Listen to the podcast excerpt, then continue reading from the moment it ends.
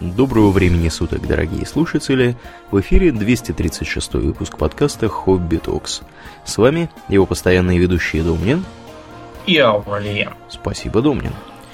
Итак, от темы исторической и связанной с религией мы переходим к теме чуть менее исторической и связанной с в некотором роде, наверное, тоже какими-то полурелигиозными вещами. Да. О чем мы, Домнин, вообще сегодня будем говорить?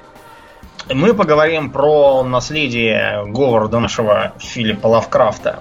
Угу. То есть не про, собственно, его творение, а скорее про их э, адаптации, как прямые, так и, так и кривые, угу. прям скажем. Да. Причем кривых, наверное, будет больше. А, про всевозможные отсылки, заимствования и вообще, как бы, что он нам привнес из своих э, лавкрафтианских этих ужасов. Значит, сразу для тех, кто там не в теме, может, не знаю, провел последние, последние десятилетия под камнем. Под камнем. Да. Угу. Напомню, что Говард Филлипс, наш Лавкрафт, был э, безумным таким писателем из Новой Англии, жившим в первой половине 20 века и дружившим с Робертом Говардом, который всяких Кононов изобрел. Угу.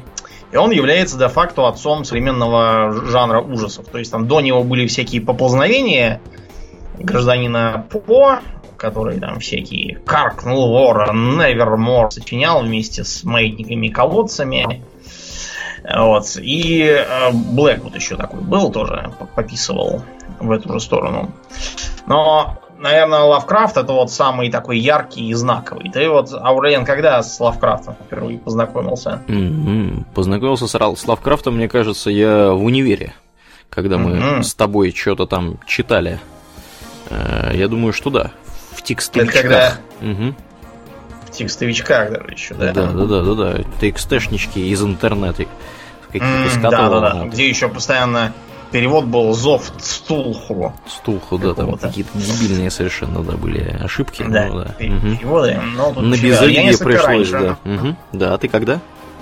Несколько раньше это было, когда я еще учился, ну, в девятом классе, совершенно точно. Это было, потому что я купил игру в переходе рядом с... Э, вот, где я сейчас живу, что я учился один год здесь. Угу. Видимо, это как раз вот так и произошло. Игра называлась Некрономиком. Ого. Я искал что-нибудь, что будет работать на древнем Pentium MMX. Вот, на тот момент, что это, это был там 2000 какой-то 2001, наверное, год, когда Pentium MX200 уже немножечко не котировался, да? Ну и что может работать лучше на Pentium MMX, чем игра, названная в честь старинного фолианта? Да, да, действительно, что может работать. Значит, это был такой квест, э, который... Вот там было написано на обложке, что это типа квест там по легендарным каким-то писаниям угу. города Филиппа Лавкрафта. А я как раз так хотел почитать ужасы. Как бы мне, во-первых, было непонятно, что читать. Э, я не очень был в теме. Во-вторых, было непонятно, где все это взять, потому что денег нету, в общем, купить не на что, а позаимствовать не у кого. Угу.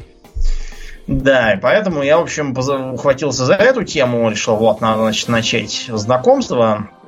Приобрел, стал играть. Значит, игра сама по себе, конечно, довольно такая унылая и содержит избыточное количество как, как всякого э, пиксель-хантинга, но она, в общем, была основана на рассказе про Чарльза Декстера Варда. Mm-hmm. Mm-hmm. Вот, то есть там, где как раз древний какой-то колдун воскрес и под, подменил собой похожего на себя там какого-то правнука или двоюродного плем... внучатого племянника там какого-то. Вот, ну и там можно было побывать, например, под э, древними городами с нечеловеческой архитектурой, где мертвый ктулху спит ожидая часа. А еще можно было почитать всякие демонологические какие-то тексты, как вызывать каких-то демонов Сатурна, Юпитера, как они выглядят, чего они могут даровать себе, в каких там надо их вызывать дни и месяцы. В общем, несмотря на то, что игра сама по себе была посредственностью, меня заинтересовала. Сам лор, да, видимо, я так да, понимаю. Да, сам лор. Я угу. поэтому стал пытаться найти все это в интернетах. А вот, и почитать что-нибудь еще из этого Лавкрафта, потому что я ничего не понял, откровенно говоря, из того, что там было понаписано. Ну, скажем прямо, там понять было все непросто, потому что, во-первых, всякие переводы были достаточно сомнительные. Да. Вот, а во-вторых, они еще и вы, выполнены были ужасно. То есть там, помимо того, что все называлось как попало, там еще и переведено было все ужас ужас а, прям. Угу. Чтобы, так сказать, справедливости ради, надо сказать, что у Лавкрафта очень тяжелый язык. Это да, это да. Он был архаичным уже на момент публикации сильно, так что неудивительно, что наши толмачи с таким не совладали. Я уж не говорю о том, что переводить все эти пафангловые Ктулхофхтаген, э, так, чтобы оно звучало примерно так, как предполагалось. Угу. По крайней мере, автором. А западные, например, произносят это как Катулу. Да, да, Хотя угу. Лавкрафт, например, оставлял э, записи, что он должен вот именно так звучать как-то потусторонне, именно как какой-то ктулху такой вот. Угу. Вот. Так что мы, наверное, более правильно все это э, произносим. Стал всякое читать, нашел зов к Туху э, и нашел при этом еще и Некрономика. То есть э, мистификацию эту самую нашел. Там буквально, там, не знаю, страниц, может, 15. Угу. Вот. Всякого тоже там, как какие-то порталы там складывать, как всякие эликсиры какие-то варить. Э, какой-то там волшебный меч сделать. В общем, такое довольно потешное было чтиво. Да, и в общем, да, я с тех пор стал интересоваться всей этой темой, потому что, э, то есть я имел определенное представление о жанре ужасов, в основном по кинофильмам. Вот. Из кинофильмов я уяснил, что основной ужас заключается в том, что на тебя из шкафа выпрыгивает маньяк с топором. Как-то вот так все это выглядит. А да. тут совершенно что-то другое. Да. То есть там внезапно что-то происходит такое страшное. Скример. Да, да, да, да. А тут другая логика. Угу. А тут прямо пробирала такая вот чуждость. Причем постепенно пробирала, не сразу. Да. Да. Угу. Да, и я стал интересоваться, искать. И через несколько, не знаю, через пару лет, может, э, я сумел все-таки приобрести книгу, в которой было несколько произведений Лавкрафта, вместе с произведениями других авторов, которые частью, кстати, от него отталкивались. Там было, например, такое произведение, сейчас забыл, как э, называлось, но там, в общем, речь шла про каких-то атлантов, угу. или что-то в этом духе, старого ученого и мага, и его ученика, которые, значит, случайно нашли некую э, табличку из непонятного металла, на которой было что-то там начерикано. И э, ученые этим заинтересовались, стали пытаться по-всякому там это расшифровать. Э, решили, что это какой-то там змеиный язык, давно сгинувший цивилизации рептилоидов неких. И э, решили попробовать провести ритуал по этой надписи. Провели, ничего не происходит. Но потом они обратили внимание, что рядом с э, тенью учителя появилась еще какая-то тень. Причем непонятно а, от чего отбрасываемая. Мать честная. Какого-то змееподобного существа непонятного. И она постепенно так ближе и ближе продвигается к этой самой тени. А, они пробовали там всякие способы, как от этого избавиться, ничего не получилось, так что, в общем, ученый был весь, весь поглощен адской тварью, и, в общем, тень появилась уже у ученика. Причем он пытался убежать с этого острова, на котором у них была, э, была вилла там какая-то с лабораторией, но он обнаружил, что ничего не выходит, потому что как-то пространство искривляется, и сколько ты не бежишь, а что-то никуда не убегаешь. И, в общем, заканчивалось все тем, что дела его плохи, прощайте все. То есть, очевидно, тоже влияние Лавкрафта. А вот вообще, для, опять же, непонимающих, мы отвлеклись на тему того, каким образом мы в этом всем угу. разбираемся. Значит, что у Лавкрафта главное? Значит, во-первых, а, а, это своеобразная а, антиантропоцентрия. То есть, если фантастика 20 века современная ему, она как раз была антропоцентричной, там человеки всех превозмогали, и открывали всякие затерянные миры, стреляли там динозавров, вот, э, побивали огромных обезьян, э, всяких марсиан тоже и тому подобное. То у Лавкрафта все совершенно наоборот. Человеки сплошь и рядом абсолютно беспомощные перед лицом вселенского ужаса, который просто неизмеримо больше, чем они, и он их даже как-то, знаешь, в упор не замечает. Как муравьев каких-то. Да, мы какая-то, да, вот плесень. Хотя у него, безусловно, есть произведения, в которых с злодейскими созданиями вступают в бой при помощи огнеметов. Да, пафосно превозмогают их. Угу. Да, ну там не без потерь, да, но там был такой рассказ, где, значит, рассказчик и его дядюшка. Дядюшка, значит, притащил два огнемета, угу. вот, и еще какой-то рентгеновский аппарат, чтобы, значит, попробовать жестким излучением его.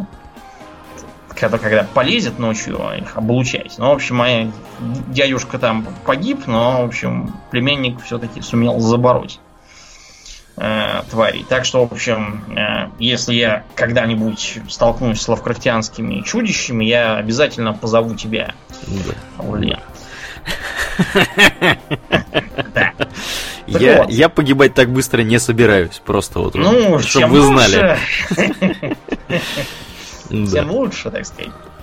Потом у, у Лавкрафта большую роль играет безумие. И то, что человеческий разум, силу и, так сказать, неостановимые возможности которого воспевали тогдашние фантасты, он на самом деле очень хрупок, жалок, ограничен, э, косен, э, слаб, э, недоразвитый и все такое. И столкнувшись с каким-нибудь там черным козлом лесов с легионами молодых, угу.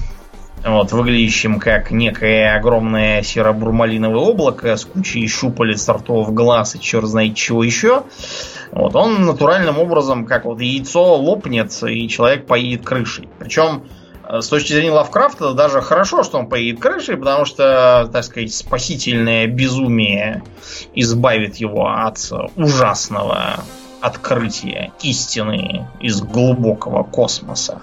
Угу. Еще вот интересный момент, то что тогда космос как-то стал в мозгах людей съеживаться, то есть предполагалось, что сейчас там мы сядем на ракету такую стереотипную, цветастую, со стабилизаторами такими смешными и с иллюминаторами вдоль борта, и полетим куда-нибудь там на Юпитер, 5 минут это уже там. Или там на Альфу Центавра. Метнемся, и там пара недель прошла, и долетели. Угу.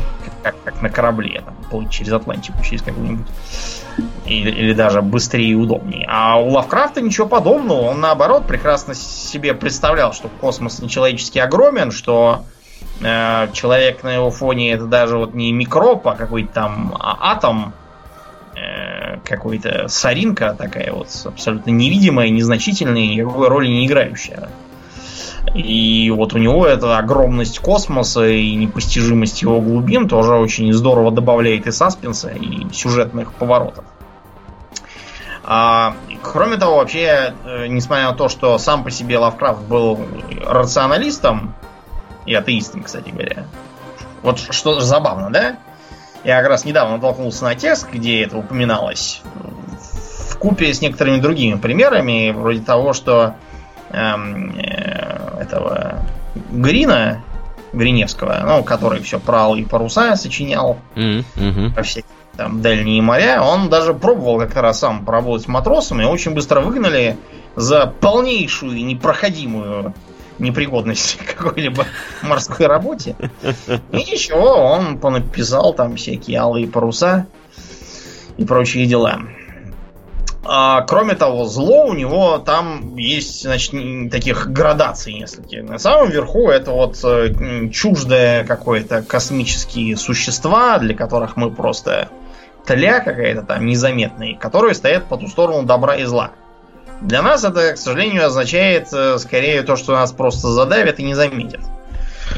Больше ничего не будет, потому что, ну, мы для них никто, мы же не, не заботимся, да, о том, что там какого-то таракана там прилетал. Вот и они так про нас. Мы для них это не вопрос там добра или зла, а просто какого-то там окружающей среды какой-то комфортной для них. Или некомфортной. То есть их мышление абсолютно непонятное и нечеловеческое. И понять его бесполезно. А уровнем ниже стоят всякие их служители.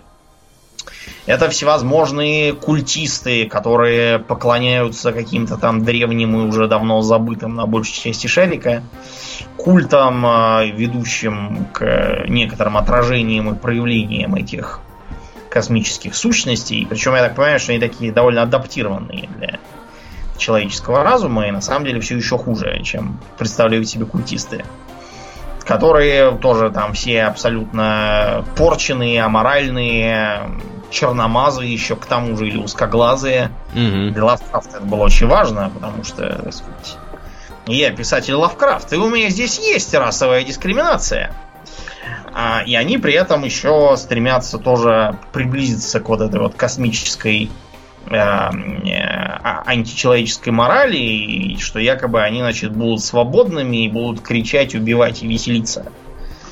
Не очень понятно, каким образом свобода именно к этому сводится, но каким-то образом, видимо, сводится. И, между прочим, вот эта вот идея всяких глухих деревень, где сидит некий зловещий культ, э, многие члены которого уже не человеки, он э, именно от Лавкрафта и пошел. На нем строятся всевозможные кинговские и не кинговские произведения. С- Типичный пример, например, «Дети кукурузы». Народ в основном знает «Детей кукурузы» по экранизациям. Но вот экранизация это типичный пример э, навалять э, мегатонные блокбастеры на пустом месте. То есть там какой-то был рассказец в три страницы, по-моему. Мгм. Ну, не в три, может, но, в общем, маленький рассказ достаточно. И по нему сколько там, семь фильмов сняли или восемь фильмов. Все это, разумеется, уже имеет очень туманное отношение к делу. Вот, но суть там как раз в том, что некий загадоч... какая-то загадочная деревенская местность, там, значит, все, все взрослые по- поубиты и принесены в жертву тому, кто ходит за рядами, имеются ряды вот этих кукурузных растений. И всем заправляет какой-то зловещий детский культ, э, который, в общем, приносит жертвы этому э, загадочному кукурузному богу, почему, собственно, называется Дети кукурузы. Да, в общем, если бы не Лавкрафт, мы бы до всех этих загадочных культов, э, наверное, может и вовсе, конечно, не добрались, а может быть добрались просто позже и немножко не так. И еще один интересный момент у него это то, что у э, героя зачастую есть в анамнезе у самого что-то такое, о чем он сам не знает.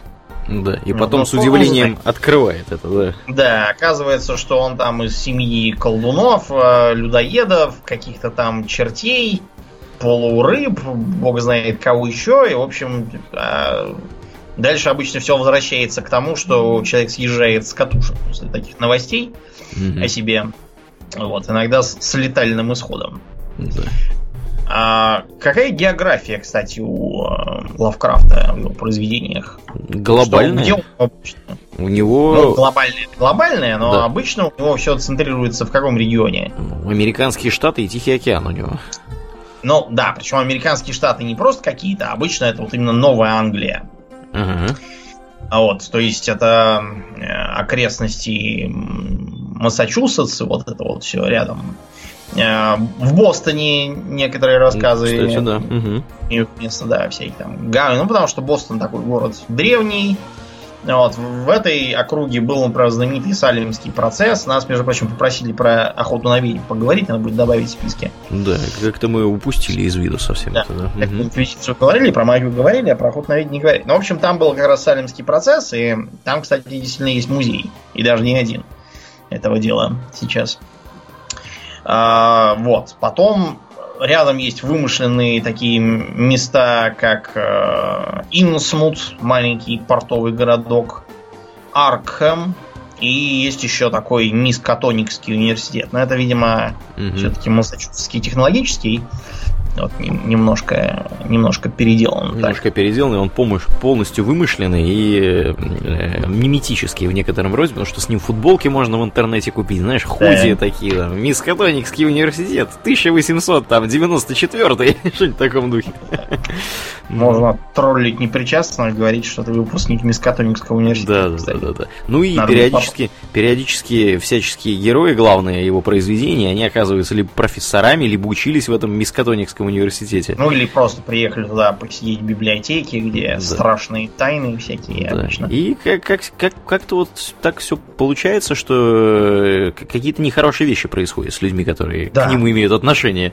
Мгм. Все что-то, да. И там упоминается, что там якобы были какие-то индийские тоже страшные культы в окрестностях. Между прочим, э, вот эта вот идея про индийские кладбища, на которых не надо никого закапывать, она именно из Лавкрафта идет. Хотя у него она так не развивалась, по крайней мере, так прямолинейно. Вот. Но потом ее стали тащить все, все и везде. Помните, например, вот э, тот же Кинг сперва ее взял Угу. для своих этих кладбищ домашних животных. Да, да, да.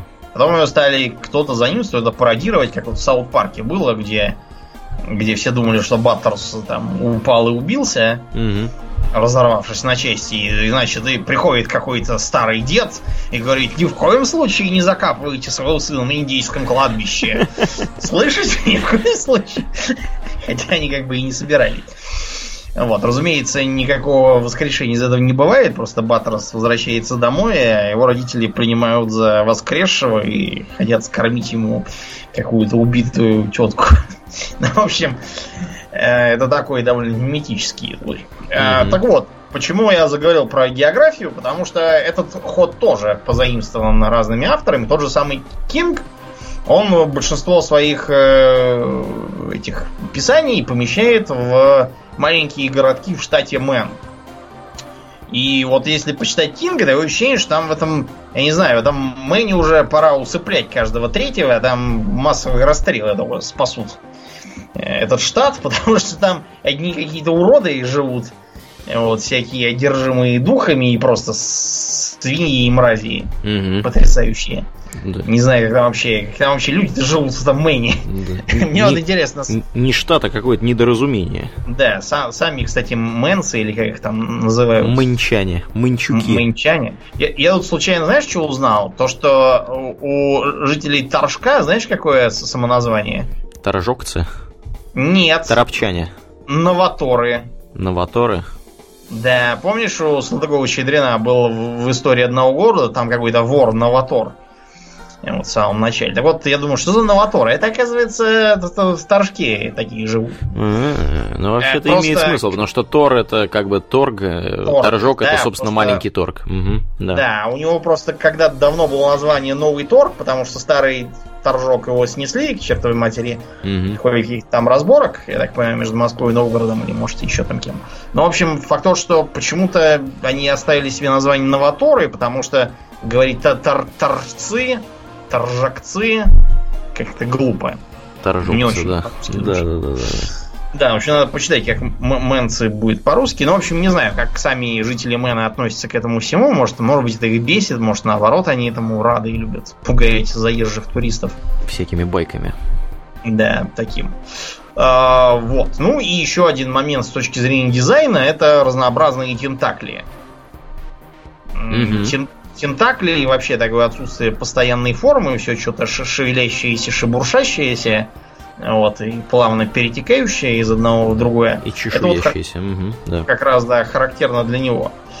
Это потом тоже много кто позаимствовал, там, начиная с японцев со всеми этими своими тентаклями. Заканчивая Гигером. Да, и заканчиваю, разумеется, Гигером. Плюс Гигер еще кое-что позаимствовал с точки зрения философии, потому что у Гигера, помимо его дизайна, есть еще ам, э, такая как бы своя идея, что э, мир вокруг тебя, э, он какой-то такой, знаешь, не то чтобы разумный, а скорее ам, движется в какую-то конкретную сторону, и ты совершенно Ни- ни на что не влияешь. Ни, ни на что, да, не влияешь, ничего не делаешь. То есть пол- полная безнадега, реально. Получается, как правило, это герой открывает, когда он там уже успел свернуть горы, вот, и там выпить море в процессе Мгм. приключения. Оказалось, что все это было абсолютно бессмысленно и ничего не дало. Вот. Ну и с тех пор и понеслось. Э, Где только, ну, давай начнем, я думаю, с э, всяких экранизаций, наверное, адаптаций и тому подобное. Мгм. Мгм. Так вышло, что большинство адаптаций не являются, так сказать, прямыми экранизациями, а скорее заимствуют либо там э- эпизоды из, из некоторых произведений, иногда из одного, иногда из нескольких смешивая их, а иногда просто как-то вот общую такую канву берут и что-то такое показывают. Ну вот, например, «Зловещие мертвецы», известная серия от Сэма Рэйми. И там как раз впервые появляется Некрономикон. Правда, не в самом первом фильме, это только во втором, третьем оно было. В первом его называли почему-то Натуром Димонто какое-то. Не знаю, что это должно значить, но что, видимо, должно. Какая-то зловещая штука, явно. Да, до этого, наверное, угу. про Некрономика никто ничего не слыхивал, в принципе. А, потом был такой э, Стюарт Гордон. Значит, Стюарт Гордон, наверное, не знаю, спит на куче книг Лавкрафта, если он еще живой, кстати, не факт, mm-hmm, может, mm-hmm. Уже, может уже составился и помер, не знаю. Вот, он снял несколько фильмов. Например, был такой фильм From Beyond, то есть извне. То есть явно навеяно нездешним цветом этим, или цветом из иных миров. Там такое довольно сложное для перевода название. Вот, сейчас это, в принципе, смотреть уже никто не станет, но может, не знаю, чисто из интереса там э, посмотреть на такое вот. А, из более современного он снял Дагона. Это в 2001 году был фильм. Это является такой вольной адаптацией Тени над Инсмутом. Mm-hmm. То есть э, яхту с какими-то там подростками и молодежью, значит, прибивает к какому-то городку для разнообразия немного Англия в Испании почему-то, не знаю почему. А вот, а там, разумеется, живут все рыболюды какие-то сплошные, молятся Дагону и Гидре и всякого такого. На самом деле, там, помимо общей вот этой мысли, там все совершенно не так. Ну, вот, можно посмотреть чисто из, как бы, чтобы узнать, что там будет. Тоже говорят, в общем, ничего. А я ходил еще на художественный фильм «Полночный экспресс». Только не путать его с другим «Полночным экспрессом», который действительно «Полночный экспресс». А этот называется в оригинале «Полночный мясной поезд». Просто наши толмачи, как обычно, не смогли. Угу. Вот, поэтому получилось такое. А, на самом деле это такая вольная экранизация работы Клайва Баркера, который, кстати, тоже здорово вдохновлялся Лавкрафтом во многом. Сам я к Баркеру достаточно равнодушен, потому что мне не очень... Ну, скажем так, мне кажется, он слишком налегает на мясо, и это как-то, ну, не то чтобы там я считал, что это плохо, мне просто не в моем вкусе. Я больше люблю, когда там страшная правда, саспенс и все такое. А фильмец, в общем, довольно дурацкий. Несмотря на то, что там довольно неплохие актеры играли, например, Винни Джонс тот же самый. Вот. Но он довольно тупой, на мой взгляд. То есть смысл в том, что некий э, в поезде метро ночном периодически поезд заворачивает куда-то там в секретные тоннели, угу. и там, значит, ходит э, Винни Джонс и бьет всех кувалдой по башке, после чего распатронивает и скармливает каким-то упырям. Э, для того, чтобы какие-то там, не знаю, какой-то апокалипсис предотвратить или еще что-то. Зачем нужно именно таким образом их кормить, почему они могут поесть просто говядинки какой-нибудь непонятно. И почему, если уж они такие гурманы и желают есть только человеков, почему нельзя бомжей и алкоголиков каких-нибудь с помойки им скармливать, которых все равно никто искать не будет. Вот, и для чего нужен этот поезд, тоже непонятно. Мне не понравился фильм, если честно. Там ничего, кроме кровищи и расчлененки, я не вижу. То есть это вот такой весь Клейв Баркер. Ну, я так полагаю, есть категория людей, которые исключительно этим и интересуются. И не понимают, ну, как это так, э, почему другие люди не интересуются кровищей и расчлененкой. Бывают и такие персонажи. Ну, наверное, бывает. Есть еще интересная э, такая достаточно прямая адаптация э, своего рода диалогии фильмов – а, значит, тут только такая засада, что а, первый из них, Зов Ктулх, он стилизован под немое кино 20-х годов, потому что он а, как бы изображается, что это вот как раз в год публикации Зова Ктулху и снималось. А он 26-го года был. Снимал это Шон Брейни, который хотел все очень так стилизовать, и ему, в общем, это удалось действительно похожи на немые фильмы той пары с периодически появляющимся текстом, с э, ктулху из картона из какого-то вырезанного. В общем, там видно, что народ старался. Потом он э, чуть позже снял экранизацию «Шепчущего во тьме».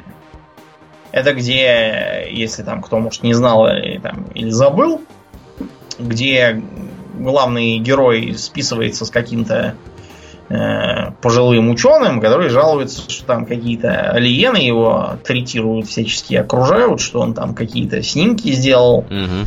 записи, а потом что-то начинает присылать вместо рукописных э, напечатанные на машинке тексты, говорит, что нет, все прекрасно, пришельцы очень милые. Да, да. И вообще все дружелюбные, это, да. и забудьте этот адрес. А это нет, не, не в Вермонте ли это все происходит при всем при этом? По-моему, да, по-моему, где-то там. Потому что же, да, как это называлось? Произведение Шепчущий во тьме. Шепчущий во тьме? Так и называлось? Да, а, так называлось. Окей. Whisper in Darkness. Окей. Там, окей. где вот эти вот летающие с, с юготой. Да, да, да, да, да, да, да, да, точно. М-м. Которые собак еще у него там всех поубивали. Да, да, эти самые. У которых еще были приспешники из местных жителей. Угу. Так вот, этот, эта экранизация 2011 года, она снята э, в стиле э, фантастики 40-х, вот 40-х именно годов, то есть характерные шрифты, характерный черно-белый фильтр, все говорят, да, но только говорят так, знаете, немножко как было тогда принято, то есть все э, пучат рожи, э, извините, пучат глаза, корчат рожи, э, размахивают руками и говорят, поднатужившись.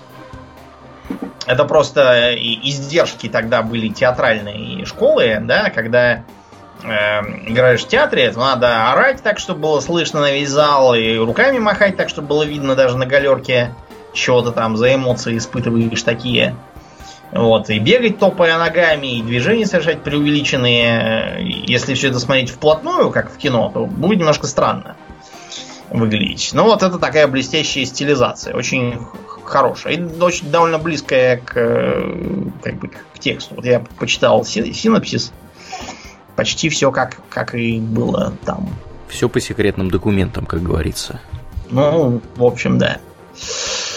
Вот. Ну а так в основном там остается всякий старый трэш, типа вот э, серии про реаниматора. Это такая очень и очень вольная экранизация э, про Герберта Уэста, который оживлял угу. людей, которые потом себя не очень хорошо вели от этого. И еще был такой интересный, м- не знаю, как это сказать, короче, такой своеобразный мини-сериал, что ли. А, так он назывался, по-моему, Книга мертвых типа Некрономикон. И там главный герой внезапно сам Лавкрафт. Значит, Лавкрафт приходит в какую-то библиотеку, может в Мискатоникском университете, может еще где, но там почему-то какие-то буддийские монахи угу. сидят в библиотеке. И он, значит, э, хочет э, почитать Некрономикон, чтобы оттуда взять сюжетов для своих произведений. Честно говоря, при его психическом состоянии ему никакой Некрономикон был не нужен. Но Противопоказан в... даже, я бы сказал. Да. Вот, он, притворившись, что он там зачем-то другим пришел, он на самом деле берет Некрономик и начинает его читать. И дальше начинаются три отдельных, так сказать, ми- мини-эпизода, которые он типа читает. Шоу внутри шоу такое. Угу. В первом там речь шла про некоего мужика, у которого утонула невеста, а он, значит, уехал жить какой-то старый дом у моря, где какой-то его там предок, походу, угу. или не предок, а просто какой-то предыдущий владелец. У него, в общем, тоже утонули жена и сын маленький.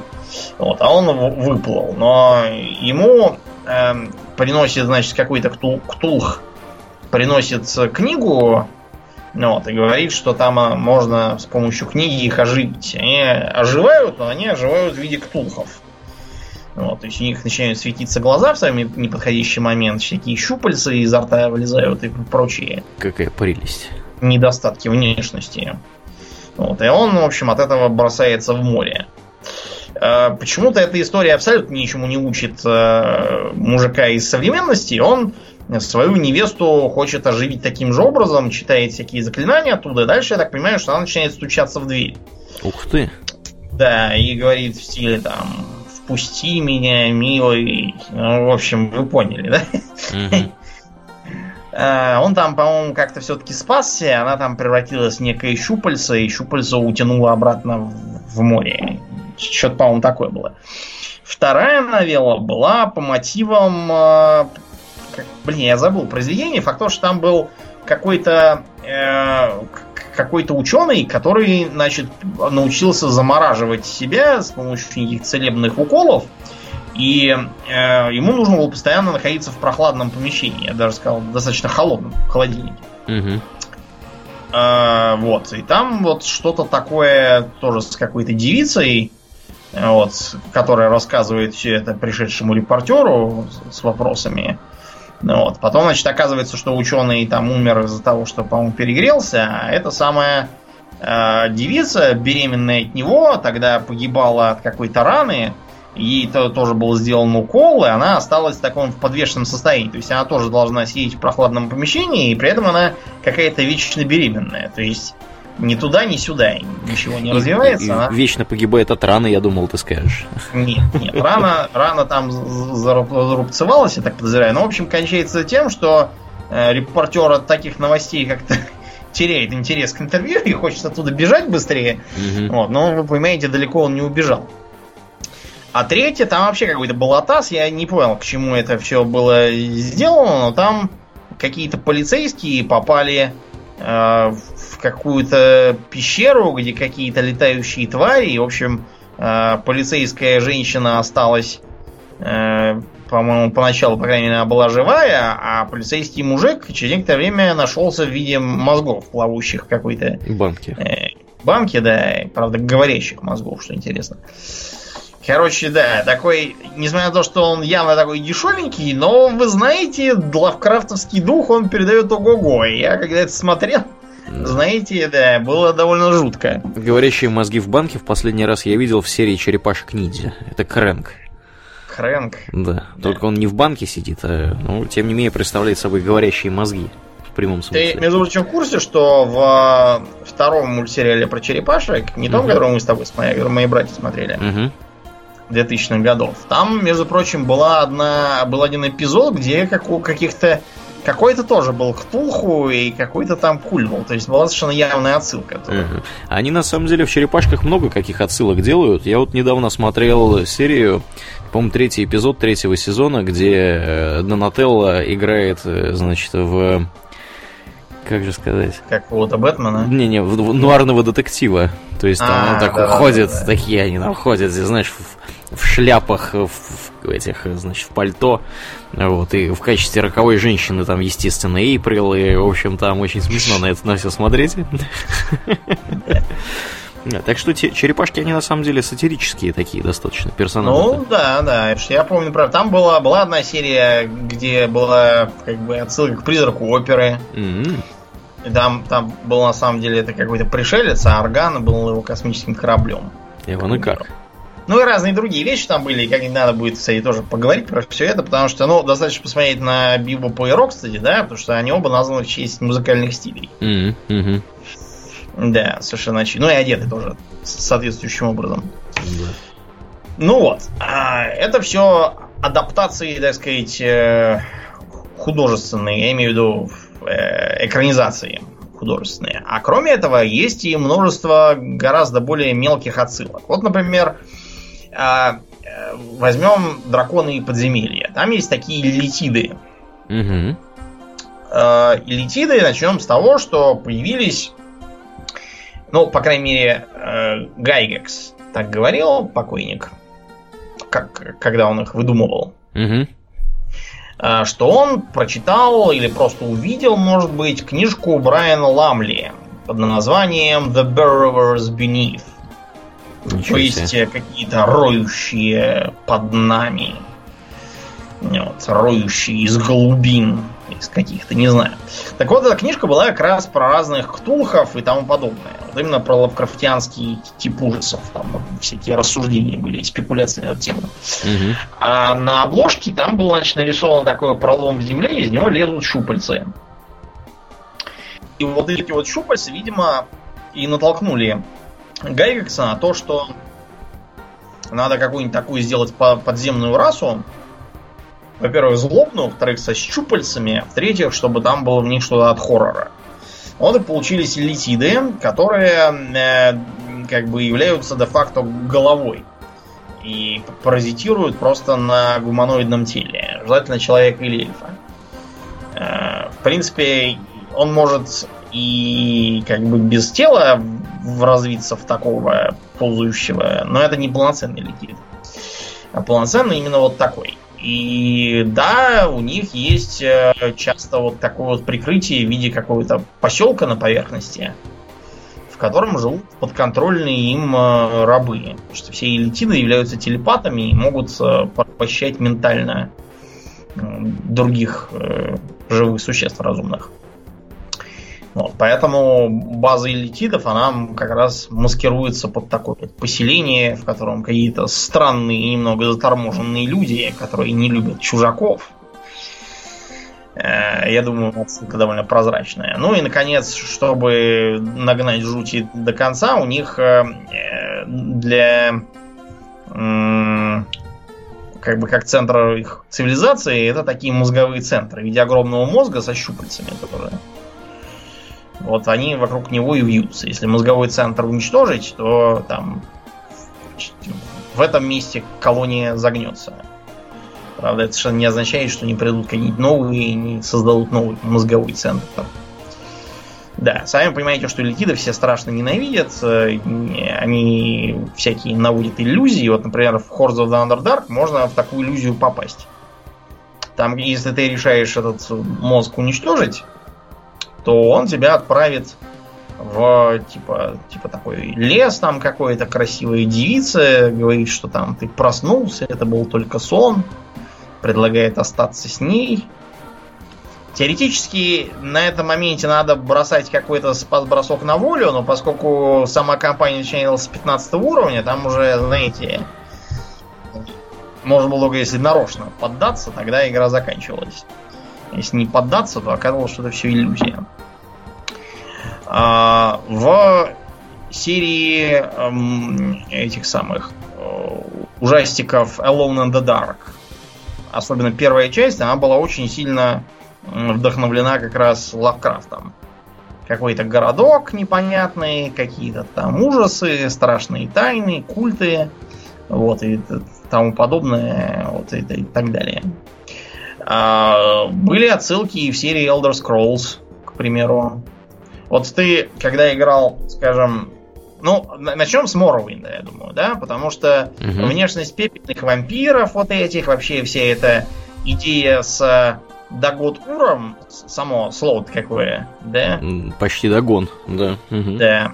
Э, который насылает сны, а сны у Лавкрафта это очень важная тема, и у него, например, есть довольно много рассказов, посвященных миру снов. Угу. Путешествиям по нему, по всяким там э, местам, и, например, э, чудесному городу Силифайс. У него там, значит, есть э, один рассказ, где, видимо, протагонист это какой-то какой-то, видимо, пациент психушки. Угу. Потому что, значит, он видел сон, где он в этом Селифаисе вроде как жил, если я ничего не путаю. И он там стоял на страже стены от каких-то там злобных дикарей, но, в общем, он видел, что дикари ползут, и тут он проснулся. Вот. И он никак не мог втолковать санитарам, что тут как бы не, не до них, угу. не до их обертывании мокрую простыню, что там лезут дикари, что Селифаис погибает и так далее. Э, такой довольно типичный ход для э, Лавкрафта. Ну вот, и от, от этих снов люди действительно съезжают с ума, становятся культистами подпольными, начинают распространять э, этот самый шум, всякую. превращаться в разную там дрянь и так далее.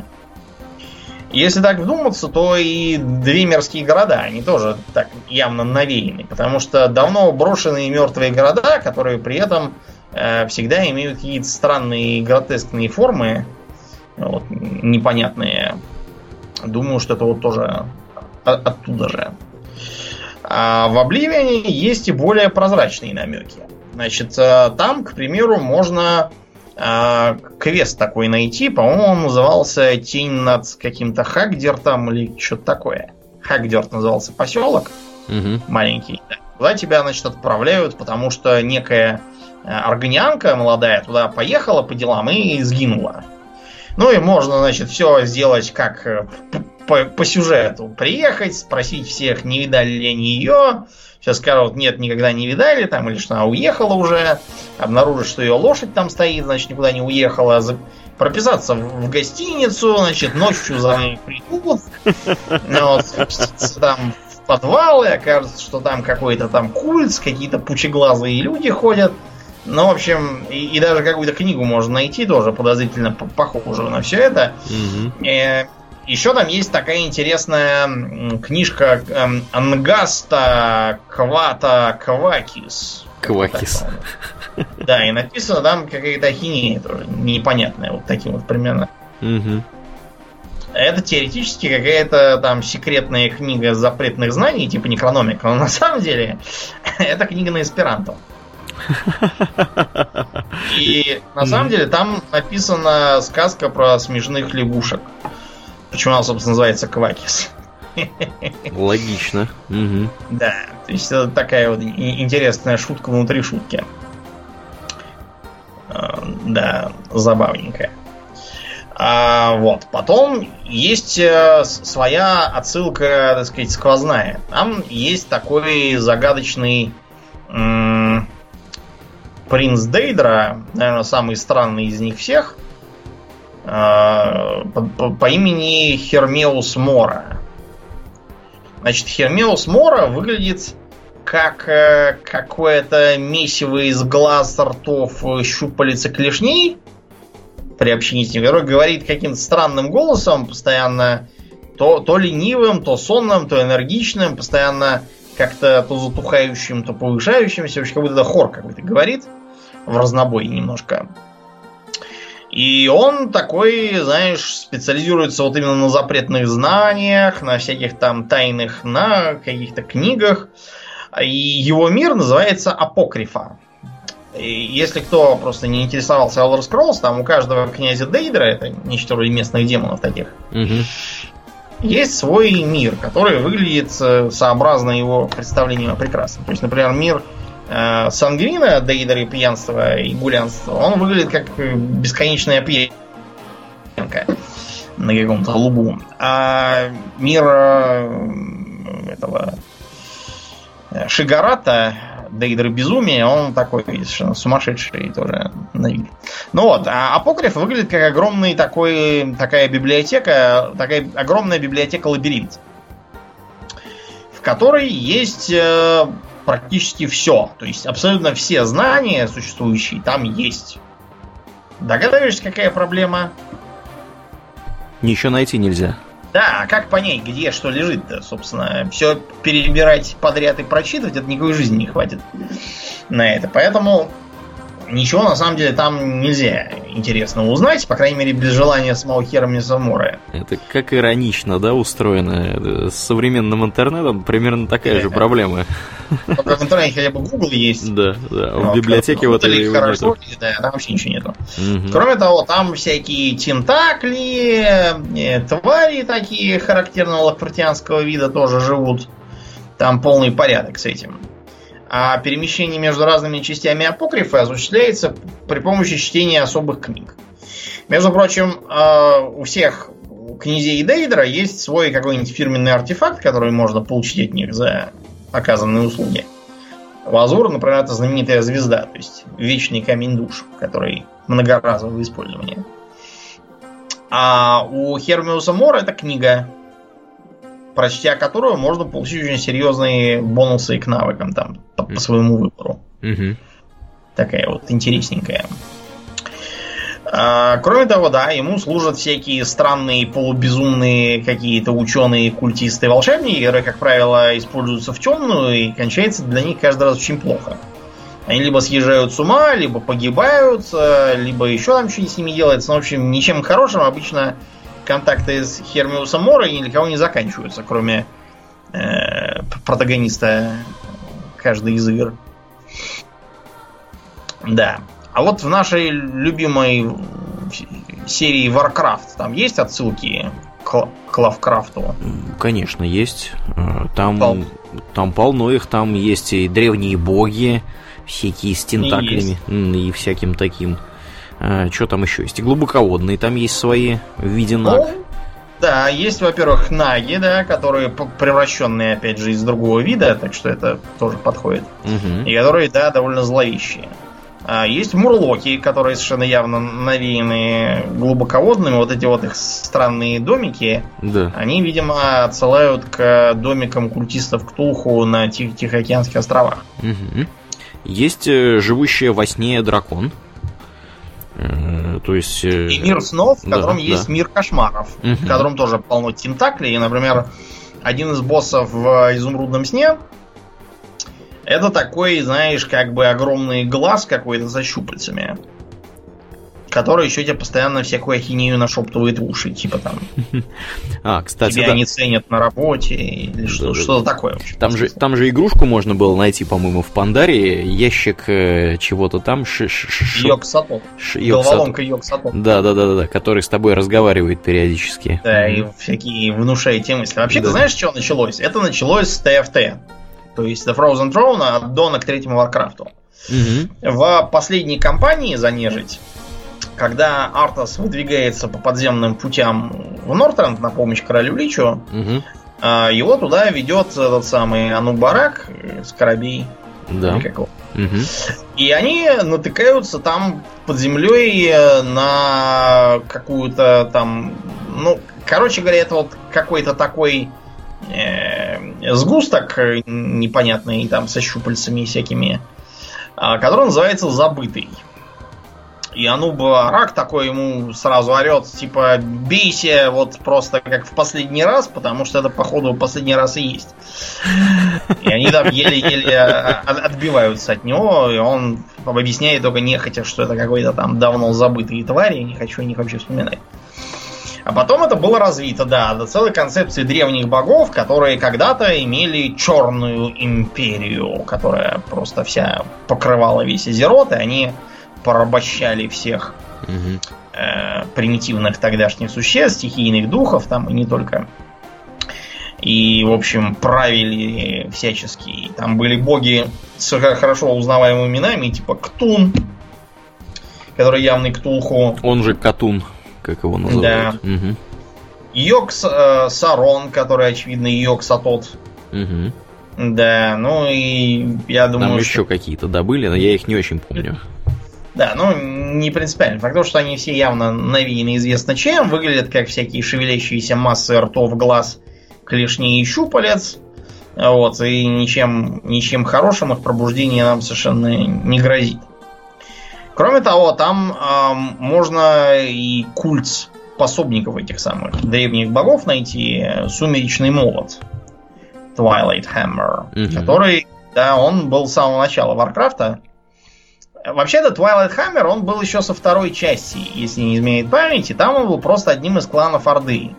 Но это был клан, который отправился следом за Гульданом, которому нужно было поднять из дна моря гробницу э, этого самого э, Саргераса. Не знает, что Саргерас там уже нету. Угу.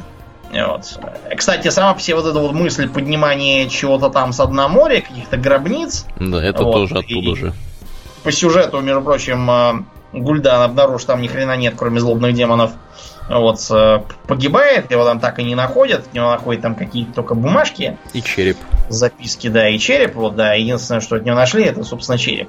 Э, лучше, кстати, не находили. Ну, да, уж столько геморроя с ним было. С этим черепом, да, одни неприятности от него.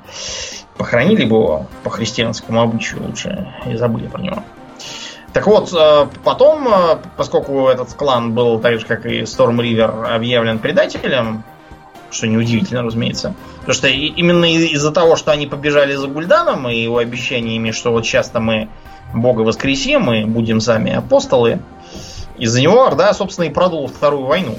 У них mm-hmm. же все было уже схвачено. Они обступали э, Стром, и если бы не бегство их двух кланов, не срочная необходимость перестраиваться, прикрывать оголившийся фланг и все такое, Думхаммер бы уже, не знаю, давным-давно всех победил, и World of Warcraft мы с вами не увидели. За полным отсутствием одной из представленных в нем сторон. Угу. Да, но случилось то, что случилось. А, во главе клана, ну а теперь уже просто культа, в который теперь помимо орков еще черт знает там кто входит, все подряд, там стоит очень колоритный огр-маг, э, который весь покрыт хлопающими глазами и который периодически начинает что-то на два голоса орать истерично. Зовут его Чогал. Что, в общем, тоже так звучит довольно лавкрафтиански, на мой сугубо личный взгляд. Угу.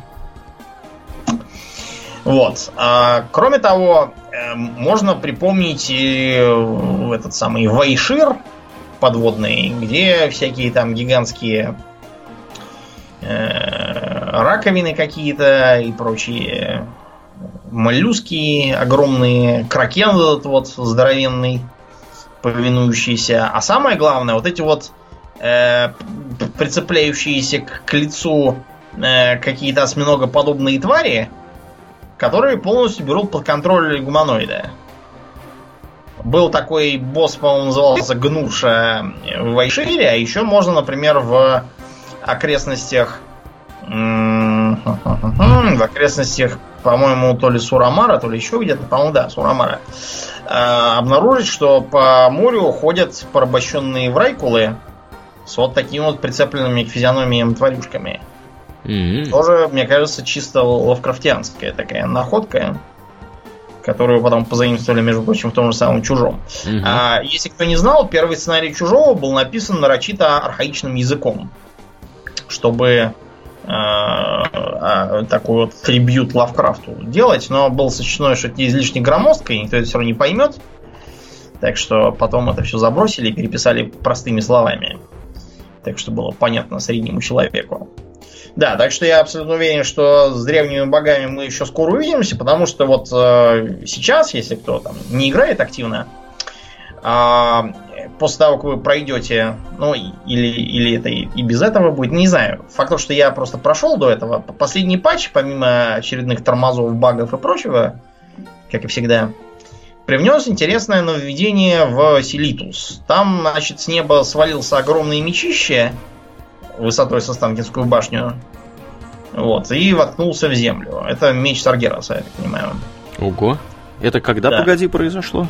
На той неделе. На той неделе, ничего себе. Или две недели назад, не помню. Ого. Ну, в общем, не да, в этом месяце.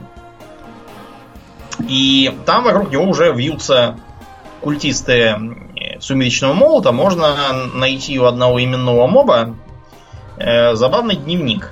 Так. Где говорится, что он, например, видит на этом э, мече какой-то глаз, который все на него смотрит. Ничего себе. И начал слышать э, всякие голоса, которые ему разные приказывают, и даже э, другие культисты начинают уже крутить пальцем у виска, что, что как бы намекает. И тем не менее, да, в общем, там очень лавкрафтиански написано, скажу я вам. Мне понравилось вот это вот. Да. А, были игры, между прочим, которые напрямую основаны на Лавкрафте. Например, э, так и называлась игра Зов Ктулху Темные уголки Земли. Замечательная игра. Значит, э, это такое э, что-то среднее между приключением, потому что там первой половины игры у тебя оружия нет. А, плюс шутер, но при этом все равно приключенческие всякие э, головоломки и задачи остаются и с survival хоррором. Э, такой гибрид, значит, э, ты э, типа частный детектив, который прибывает в город Инсмут. Ну и дальше все как по книге. Автобус сломался, кругом пучеглазые какие-то люди, все разваливается. Вот, зайдя в дом, можно поговорить с девочкой, которая говорит, что ее мама живет запертая на чердаке, и папа ходит и кормит ее сырым мясом. Угу. Да. Э, заночевать в гостинице, что очень плохо для вас кончится может, потому что там просто была ТАСС, а не, игра. Э, правда, это в основном было не столько из-за самой игры, сколько из-за недоработок э, в управлении и некоторых проблем с балансом. Потому что там, я так понимаю, скорость многих действий зависела от скорости самого компьютера. И поэтому иногда бывало так, что просто, ну, ну, на современных компьютерах, например, играть просто так нельзя. Там надо всякие ухищрения включать. Вот, тогда можно будет играть и даже выиграть. А так там было очень-очень, конечно, атмосферно. То представляете, значит, вы там заселяетесь в номер, там закрываете все двери на задвижке, ночью там начинают ломиться, вы скорее там в соседнюю комнату закрываете, там подпираете все шкафом, уже в эту дверь ломятся, бежите дальше, опять шкаф, он сволочь медленно едет, а вон уже там дверь прорубают, из него уже там видно рыбью рожу. Да, чешуйчатые да. лапы. Угу. Да, вы бегаете там на балкон, по вам стреляют из каких-то берданок отовсюду по улице, перепрыгиваете на соседний балкон, разбиваете окно, да, значит, э, просыпается лежащая в кровати тетка, и видишь, что это не тетка, а рыб, рыболюдка. Вот, и начинает истошно вопить. В общем, полный ад. Конечно. При этом еще главного героя там надо смотреть не только за физическим здоровьем, но и за умственным. Потому что он, глядя на всякое страшное и прячась в том числе по разным темным углам от монстров, Мгм. вот, он э, начинает дуреть, э, начинает что-то бормотать, его могут услышать и так далее. Ну и ко всему прочему, там еще и сохраняться было можно только в определенных местах, где на стенке что-то там такое нарисовано. Вот, так что да, там очень, очень атмосферно было, если бы не вот эта вот э, ненужная забагованность, было бы хорошо. Из более современных игр можно, разумеется, Darkest Dungeon поиграть, и скоро там будет очередная порция Лавкрафтианы, потому что в этом году выйдет аддон, который привнесет некий метеорит, который упал в сельской местности и принес нездешний цвет, и, в общем, Мгм. ничего хорошего Да. мы от этого ждать не будем. Ну и в целом там все заброшенное поместье в подземельях, под которым черт знает чего творится, и застрелившийся э, предшественник, который, живя в этом поместье, постепенно съезжал совершенно в бездну и творил всякий ад.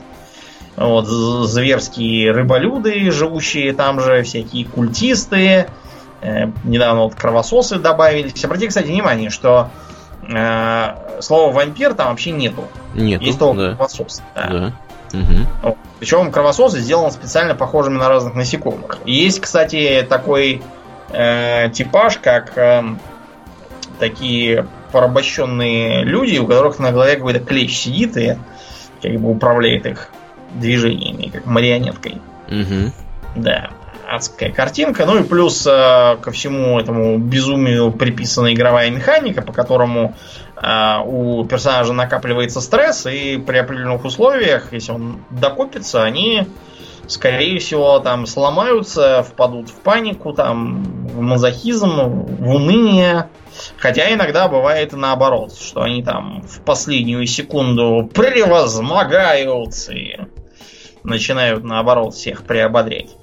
Эм, э, Из, э, так сказать, особо лавкартианских типажей там можно вспомнить э, оккультиста, Мгм. одного из персонажей, который, во-первых, араб, то есть явная отсылка к да. Во-вторых, у него очень характерные способности. Значит, он вызывает всякие щупальца из потустороннего мира. Которые всех жарят просто там своими, своими тентаклями по роже. А на этих самых на привалах он может там всякие э, вступать в контакт с э, всякой там тьмой, там показывать какие-то глаза из темноты, что всех, кстати, мягко говоря, не радует.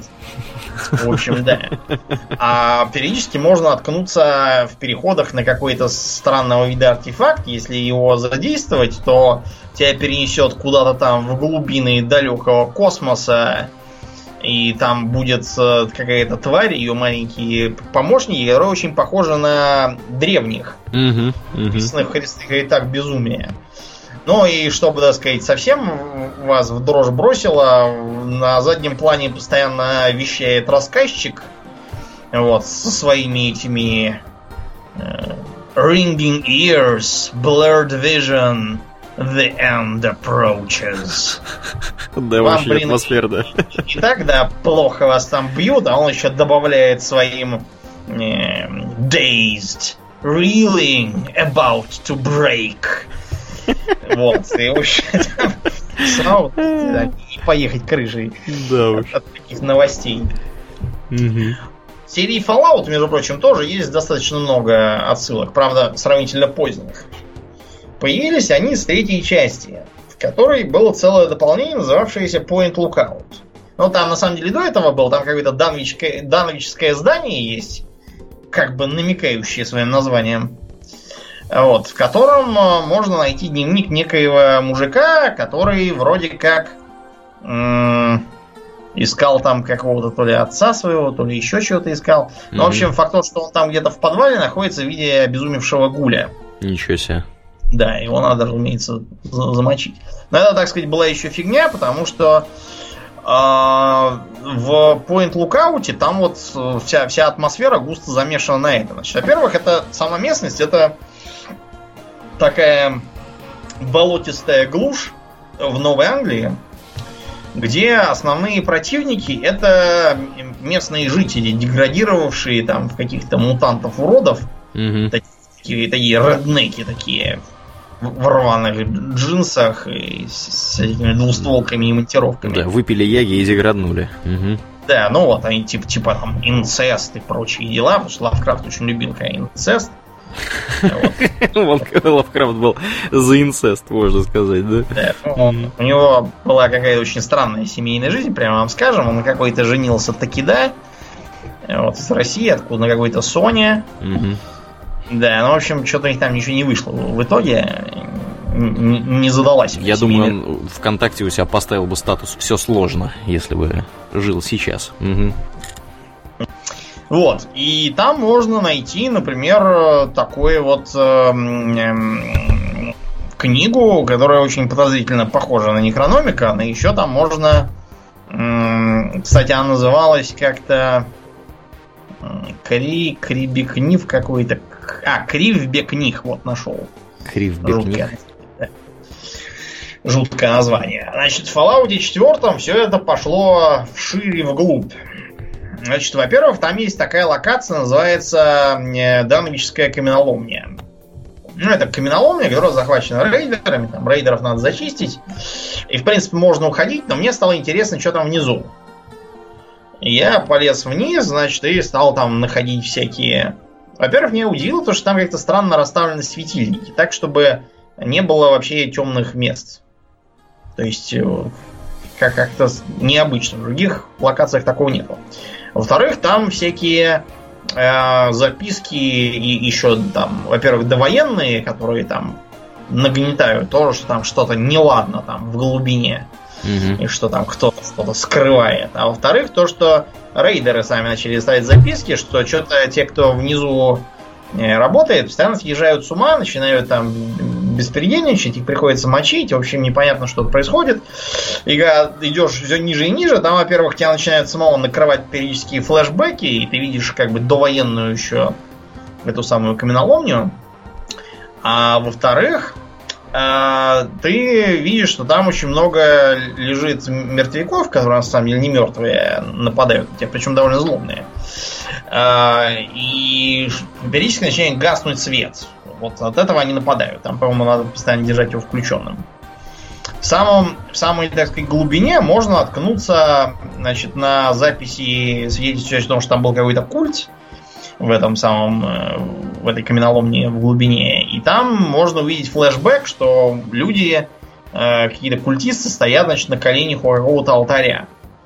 Потом, э, так сказать, возвращаешься опять в себя, в норму приходишь и видишь, что там какой-то колодец на месте этого алтаря. Значит, если туда нырнуть, там, кстати, радиация, будьте осторожны, то можно в самом, внизу найти нору.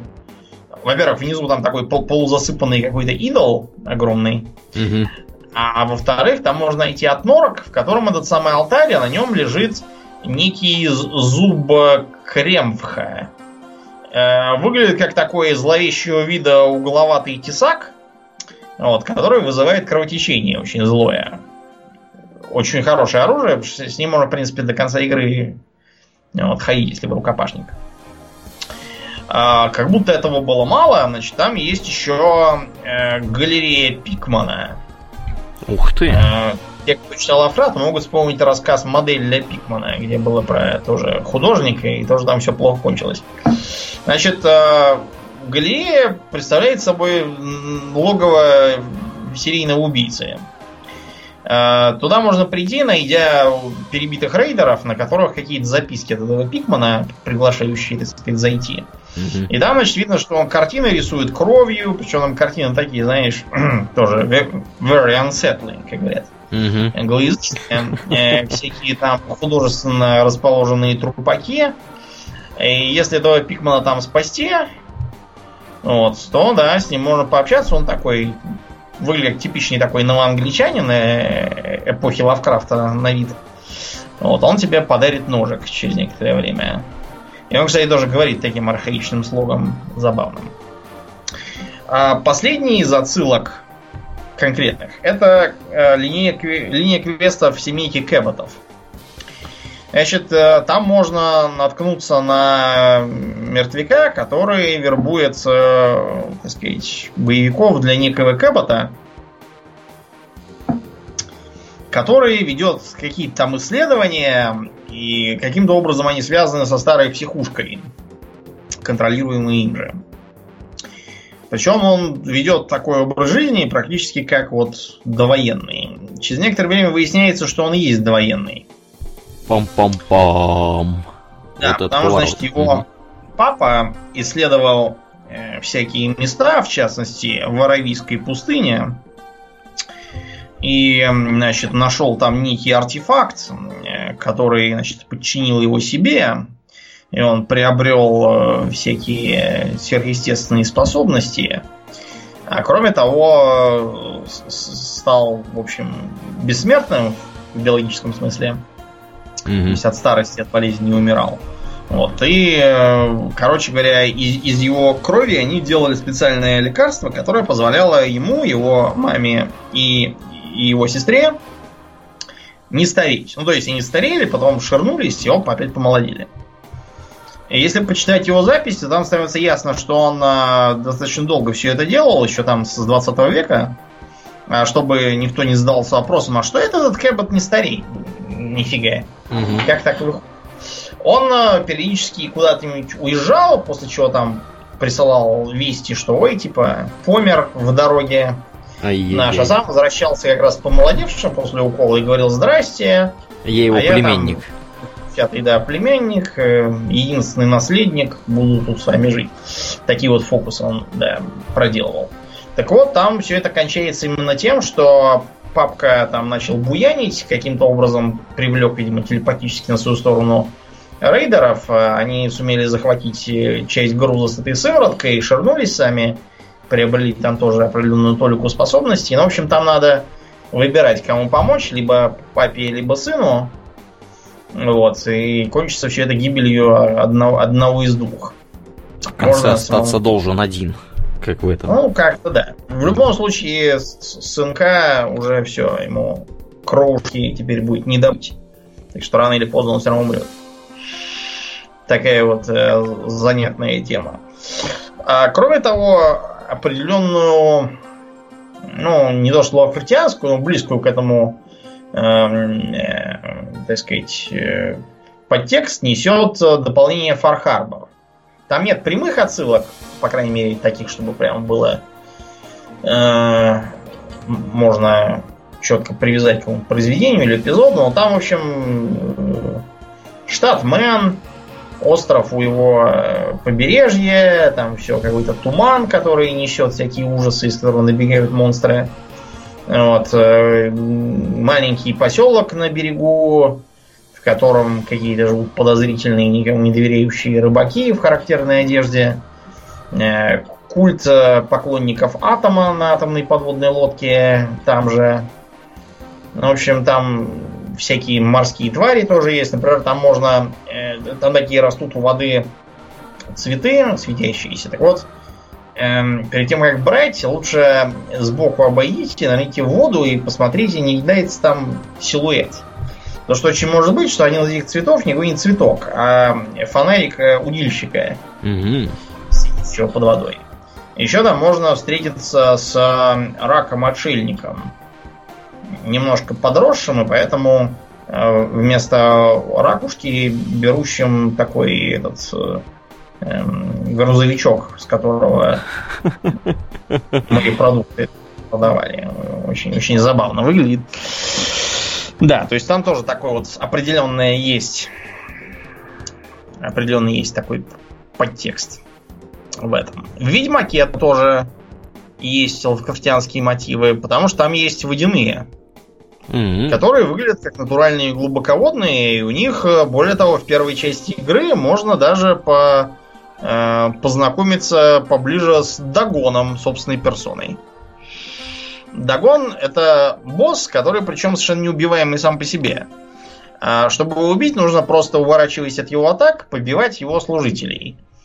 То есть, видимо, из-за из-за того, что как бы вера их слабнет, он как-то ранится сам по себе. Не знаю, как это должно работать. Как-то, видимо, вот так. Факт что да, я, я его убил. Вот это было. А, наверное, одна из первых игр, которые мы с тобой, по, так сказать, с отсылками к Лавкрафту видели, это был, разумеется, второй XCOM. Mm-hmm. Я имею в виду тот из той старой серии оригинальной. Потому да, что да. Чего там было из Лавкрафта? Напомни-ка нам. Ну, там были какие-то, э, во-первых, гилмены, или джилмены, или как их там называли. Гил, да, говорил, на самом деле гилмены, да, то есть это такие зеленые человеки-амфибии, которые внезапно являются нашими какими-то родственниками из давно пропавшей ветви эволюции, которые пошли на соглашение с чужими. Угу.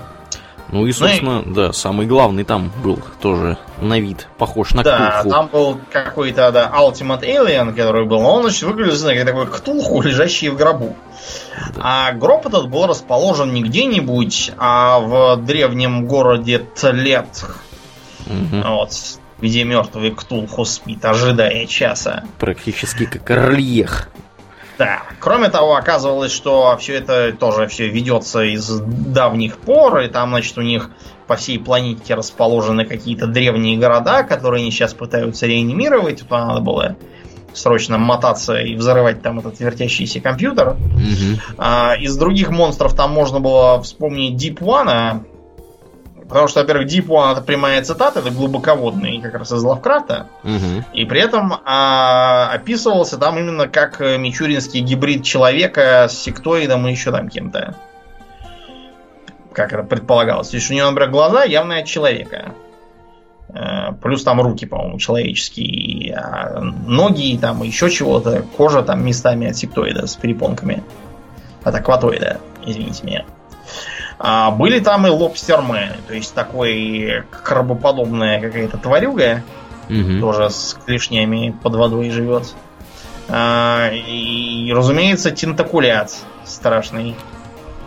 То есть такой вот явно ловкрафтианского вида, какие-то плавающие мозги, такие со свисающими щупальцами, которые превращают человека в зомбей, из которых выводятся новые тентакуляты. Вид у него натурально, вот как у всяких там этих шепчущих во тьме и тому подобного. Угу. Это я вам гарантирую. Да, а, кроме того, тасоты. Тасоты срисованы вот как раз с глубоководных внешне. Потому что это вот такой вот человек-рыб какой-то человека и... Чел медведа свин. Да. да. В общем, я так понимаю, что у них просто в процессе разработки там немножко поменялись планы и смешались в кучу кони-люди, и да, поэтому, люди. да, угу. тасотов изначально должны были называть как раз глубоководными. А потом почему-то они ввели вот этого глубоководного гибрида и решили по нему их назвать. Ну, в общем, от Тасота они потом придумали. Так что там, да, все, все густо замешано на этой теме. Эм, с ктулхами и тому подобным. Сейчас вот готовится от тех же самых братцев Голопов ну, от одного братца, второй уже чем другим занимается. Угу. Более, видимо, выгодным, чем игры. Готовится игра Phoenix Point. Да, да, да. Кстати, да. И там как раз совершенно явно там все из воды, какие-то странные ктулхи лезут, какие-то челмедведокрабы непонятные все, все вот это вот. Так что мы, мы ждем, мы уже, кстати, приобрели, да? Да, мы при, предзакупили, да, да. Благодаря, все благодаря нашим друзьям у Дона Патреоны. Да, да, мы поэтому, так сказать, ждем, когда мы сможем в это все приобщиться а, к этому. Да, приобщиться. Есть еще интересная игра исчезновения Итана Картера. Меня mm-hmm. даже закуплят. Да, но то там э, это такой симулятор ходьбы, на самом деле, по большей части. То есть надо ходить ходьбы. по...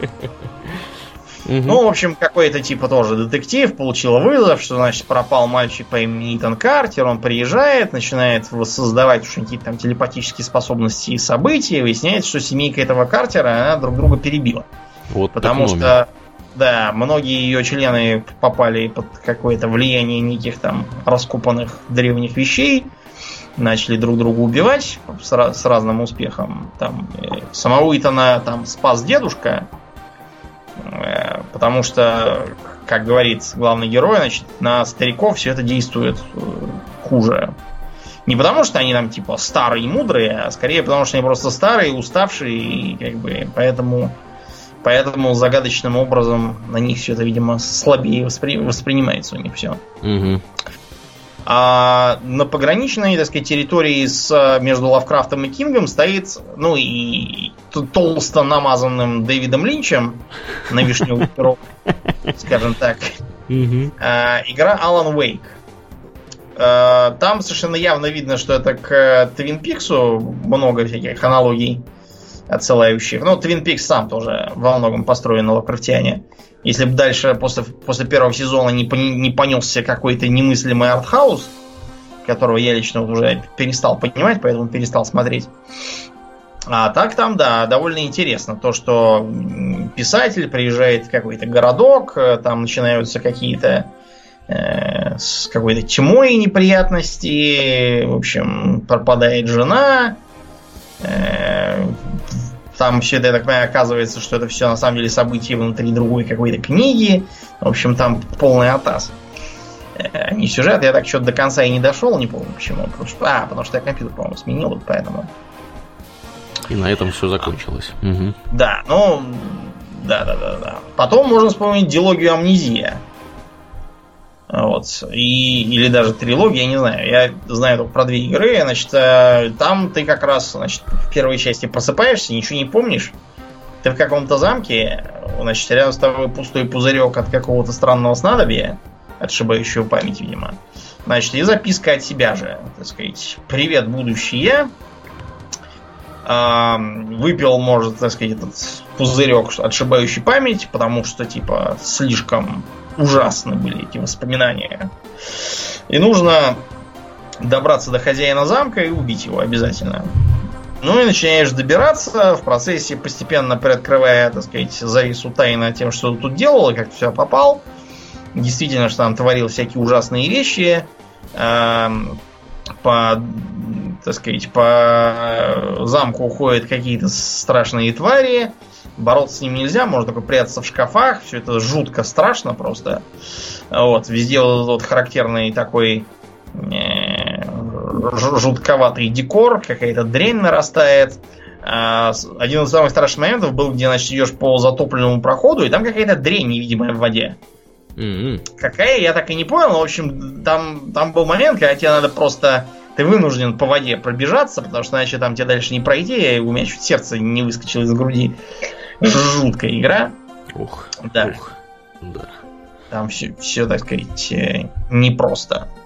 И, как выяснилось, даже в серии Dead Space с третьей части становится понятно, что все это было не так просто и скорее относится именно к лавкрафтианскому ужасу. То есть там понятно, что вот эта вот идея того, что там космос, да, в нем совершенно один, там никто не услышит твоего крика, и там кругом твари страшные, жуткий культ угу.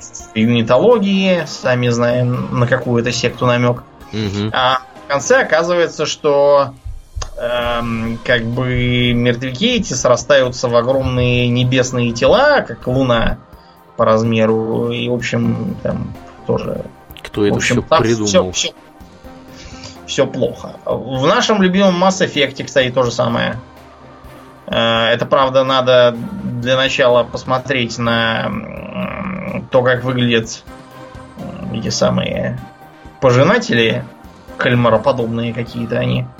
А потом поиграть в аддон к третьей части и обнаружить, что пожинатели такие по образу и подобию левиафанов, которые их, собственно, и создали. А левиафаны это огромные ктулха кальмара какие-то подобные твари, которых осталось уже очень мало, и которые живут там на дне какого-то там планетарного океана глубоко спрятавшиеся от пожинателей, которых сами и породили де-факто.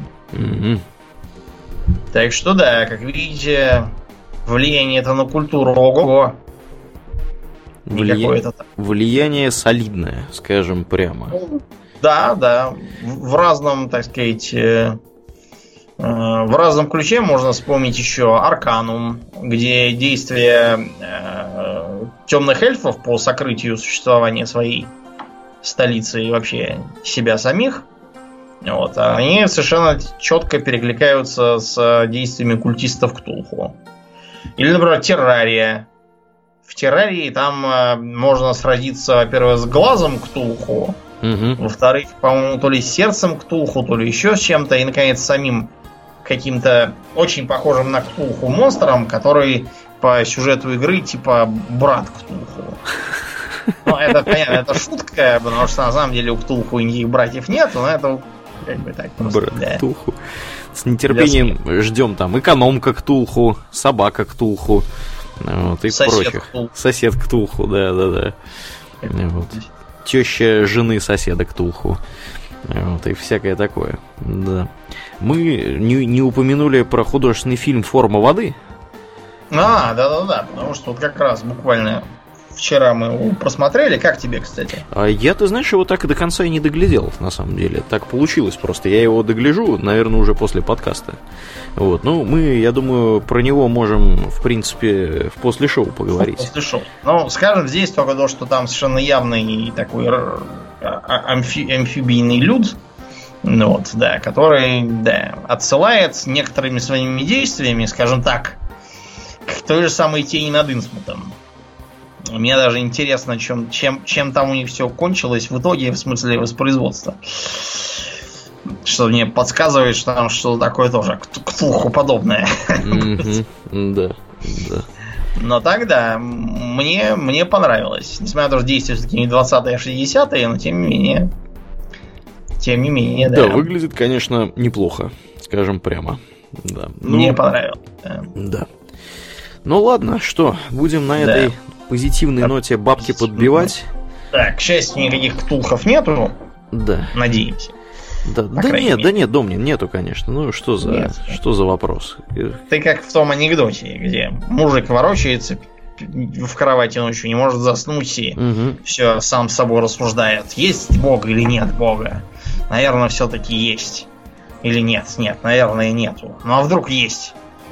Есть, наверное. Тогда нет, не может быть. Но все-таки, наверное, есть. Значит, с неба раздается голос. Нет у меня, нету, спи. Да, будем надеяться, что Ктулху не постучит после подкаста мне щупальцем в окно и не скажет, что, так сказать, не, не помашет и не подмигнет. Да, своим глазом. Или глазом, несколькими да. сразу глазами. Да. Помашет приветливо щупальцем. Mm-hmm. Да, ну и на этой оптимистической ноте будем мы закругляться. Э, как обычно, у нас есть организационная информация. Мы, как и всегда, благодарны на этой неделе всем нашим подписчикам Удона Патреона. В частности, мы благодарны Ярославу Харищенко, э, комраду, точнее, комрадке по, э, под ником Элис, Артему Головину, Андрею Шевченко, комраду по имени Габаден, Габаден, не знаю, Дэн, наверное, Денис, может быть, его зовут. Михаилу Никитину и комраду по имени Шелест Клена. Спасибо вам, ребята, за вашу посильную помощь. Дон Патреона вас не забудет, мы да. тоже. А, также мы рекомендуем и просим и эм, настоятельно, так сказать, намекаем, что те, кто слушают нас в iTunes, недурно бы, дорогие друзья, чтобы вы нам поставили оценку в iTunes, потому что это здорово помогает подкасту быть обнаруженным другими людьми. А, ну и кроме того, если вы вдруг по какой-то загадочной причине не оказались еще в нашей группе во ВКонтакте, приходите туда, у нас там весело, у нас там всяческие дискуссии, разговоры, Э, и всякое такое. Мы там общаемся с публикой, там же можно предложить тему для следующего выпуска, что мы настоятельно рекомендуем делать. Все да. темы, которые в последнее время у нас в подкасте всплывают, они... Уже месяцы. Да, предложены, предложены простыми слушателями, такими как вы.